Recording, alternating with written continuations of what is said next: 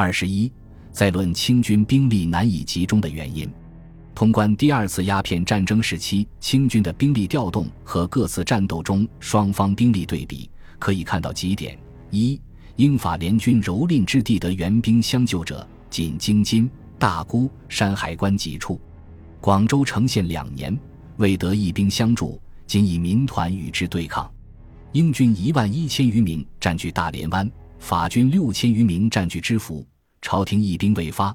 作为有守土之责的地方大力盛京将军，仅调兵一千名往距大连湾五十余里的金州防堵，其余两千七百名则在田台庄（今营口西北）和省城、山东巡抚调兵两千名往福山防堵，令青州满营兵五百名往莱州为后路。区区之数，何以当大敌？结果只是隔岸观火。上海、舟山等地。清政府竟听凭敌军出入，无所举动。咸丰帝只顾自己眼皮子底下，对其他地区的失陷概不派援。二，京畿地区为国家中枢，得援兵最多。除本处兵及直隶兵外，各地援兵，包括僧格林沁从大沽等处带回所部，即达八万名。因为路途遥远，交通工具落后，各地援兵真正及时赶到战区的很少。绝大部分没有起到作用。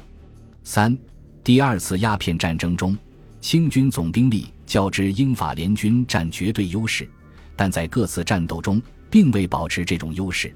本文列出较大的战斗共十一次，除第一次广州之战、八里桥之战，清军兵力数倍于侵略军外，其他各次战斗双方兵力相距不远。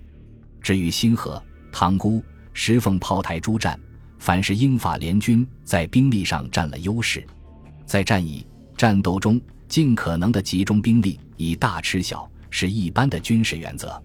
清军之所以难以集中兵力，作者在拙文《鸦片战争时期的中英兵力》中提出三点原因：即清军落后的军制使清军束缚于各地，难以调动集中；清军落后的装备和交通条件使清军难以预定战场，快速运兵。清政府的财政危机难以应付浩繁的军费，这些到了第二次鸦片战争时期没有减弱，反而更加剧了。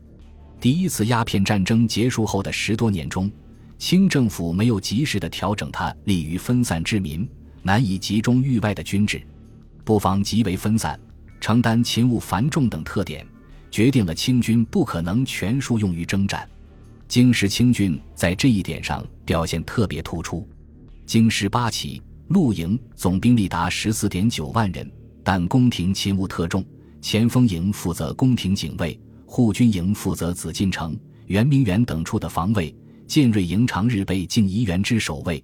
兵力最多的步军营和巡捕五营，主要用于京师的守备和治安。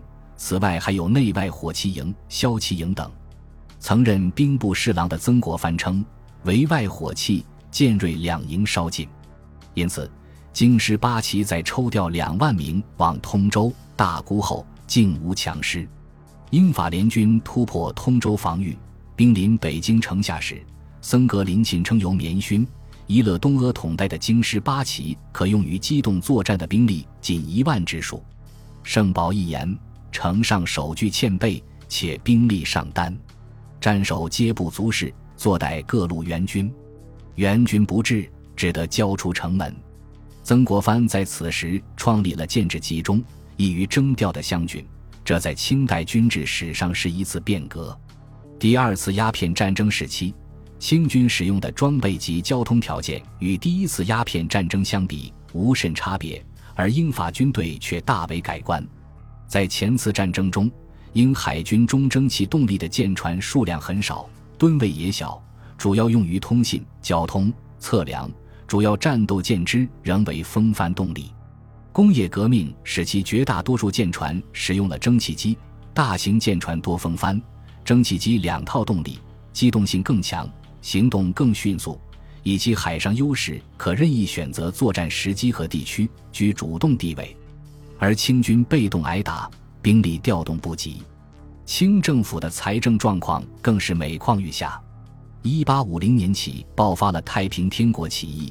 在此前后，南方的天地会和北方的捻军纷纷反叛，清政府每年所耗军费动辄数千万两，年年开捐，富商大户无不逃避。一八五三年行离金，仍不能应付庞大的开支。至第二次鸦片战争时，清政府的财政已到了库贫如洗、剜肉补疮的地步。各统兵将领分以想尽兵华告急，各些乡省份又往往以无款可拨上文。调兵所需的整装银、盐菜银、车船行粮路费等等开支，已成清政府的巨大负担。因此，清政府不到万不得已，不肯轻易调出大批援兵。这又致使1860年秋京激战局危急，而援兵未能及时赶到。除此三点外，最重要的是，清朝统治者们并没有把英法联军当作最重要的敌人，他们把清军最主要的兵力放在镇压太平天国、捻军以及各地人民起义的各个战场上。1856年至1860年及第二次鸦片战争时期，太平天国的风暴席卷长江中下游地区。北方各省捻军声势正炽，南方诸省的天地会等秘密团体此起彼伏。清朝统治者对待国内反叛同对待英法侵略的态度大不相同。我们可做一比较：一八五六年和一八五七年，侵略军两度侵犯广州，两广总督叶明琛为从省城外调一兵一卒，加强省城防卫。而他在镇压广东的天地会起义时，调集动用了数万清军。一八五七年底起，英法联军占领广州，清廷未派援兵收复广州，而在此期间，却以大批军队集结于太平天国占领的南京周围。一八五八年五月，英法舰队列阵于大沽口外，相对峙的清军兵勇约一万人，除本楚兵勇外，援军不过六千人。而在1853年至1855年对付太平天国北伐军的兵力远不止此数，而此时用于镇压太平天国战场上的清军江南大营、江北大营、曾国藩军营、关文、胡林翼军营等处兵勇则是更多。1860年4月7日，英法联军次第占据舟山、知府、大连湾，清军未做任何抵抗。福山、荆州相持的清军仅以千计。而对付此时山东、河南、安徽的捻军，兵数却以万计，尚唯恐其兵单。一八六零年八月起，英法联军猖獗于大沽、天津，直犯北京。在此地区，清军总兵力合计近二十万，而真正能机动作战的不过五万余人。而在太平天国战场上，除了一八六零年四月被打垮的江南大营六万兵勇外，能机动作战的约十万之巨。在整个第二次鸦片战争时期，除咸丰帝北逃热河后命曾国藩、袁甲三、傅振邦、关文、庆怜等着粮抽调一些兵勇外，未从镇压太平天国、捻军的众多部队中抽兵以对抗英法联军。一八五九年五月和七月，反而两次从兵数本部为多的僧格林沁军营调兵镇压捻军。一八六零年九月三十日。逃往热河的咸丰帝收到漕运总督袁甲三请求派穆腾阿回京任职的奏折，廷记仍称穆腾阿帮办军务，现在督工定远，正当得手之际，若再行他调，诚恐该匪乘虚窜出，又匪周章。该都统驻吴庸来京，唯当督率兵勇，训克兼程，擒斩取首，以为镇怀。也就在这一天。咸丰帝还收到奕欣等报告，英法联军已到北京朝阳门外的奏折。十月七日，咸丰帝给河南巡抚庆怜的廷记中称：前因疑分猖獗，直犯京师，欲令庆怜迅即统带精兵，星夜前来，合力攻剿，将河南剿匪事宜交毛场西督办。该府亮已接奉此旨。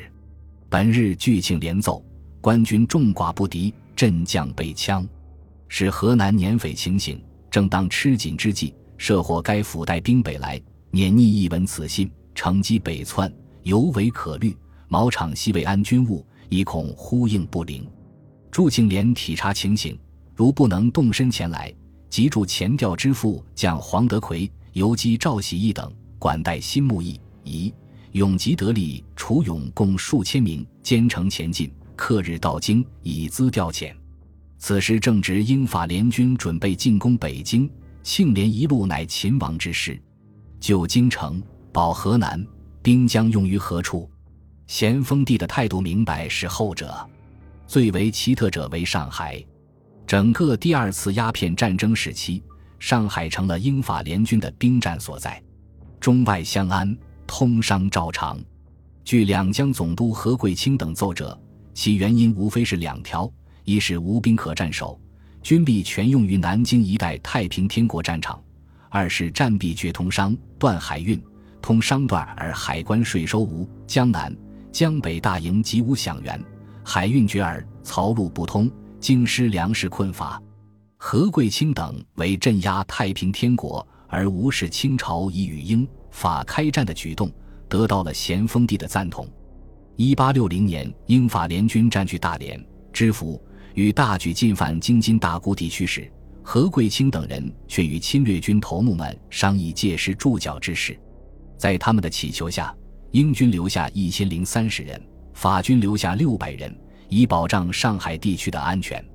是年八月十八日至二十一日，正当北方英法侵略军占据大沽后路的大小梁子，进攻石凤炮台和大沽北炮台之际，住在上海的英法友军却与清军共同阻挡太平军向上海的进军。从更深刻的背景来看，上海地区中外势力的联手，说明了上海地区买办商人集团的利益与英。法等国利益的一致性，代表他们利益的江浙官吏多为第二次鸦片战争时期的主和派。太平天国等反叛的目的在于推翻清王朝，英法的战争要求是攫取更多的利益。清朝统治者的本能决定了他们对内对外的态度。他们尽管有时也亮出战旗，但只是最初出于狂妄自大。在凶悍的敌人面前摆出一副天朝威严的架子，后来又企图先挫敌锋，在祈求侵略者减少一些要求，即所谓先剿后抚。除大沽地区外，清政府并没有认真进行备战。本集播放完毕，感谢您的收听，喜欢请订阅加关注，主页有更多精彩内容。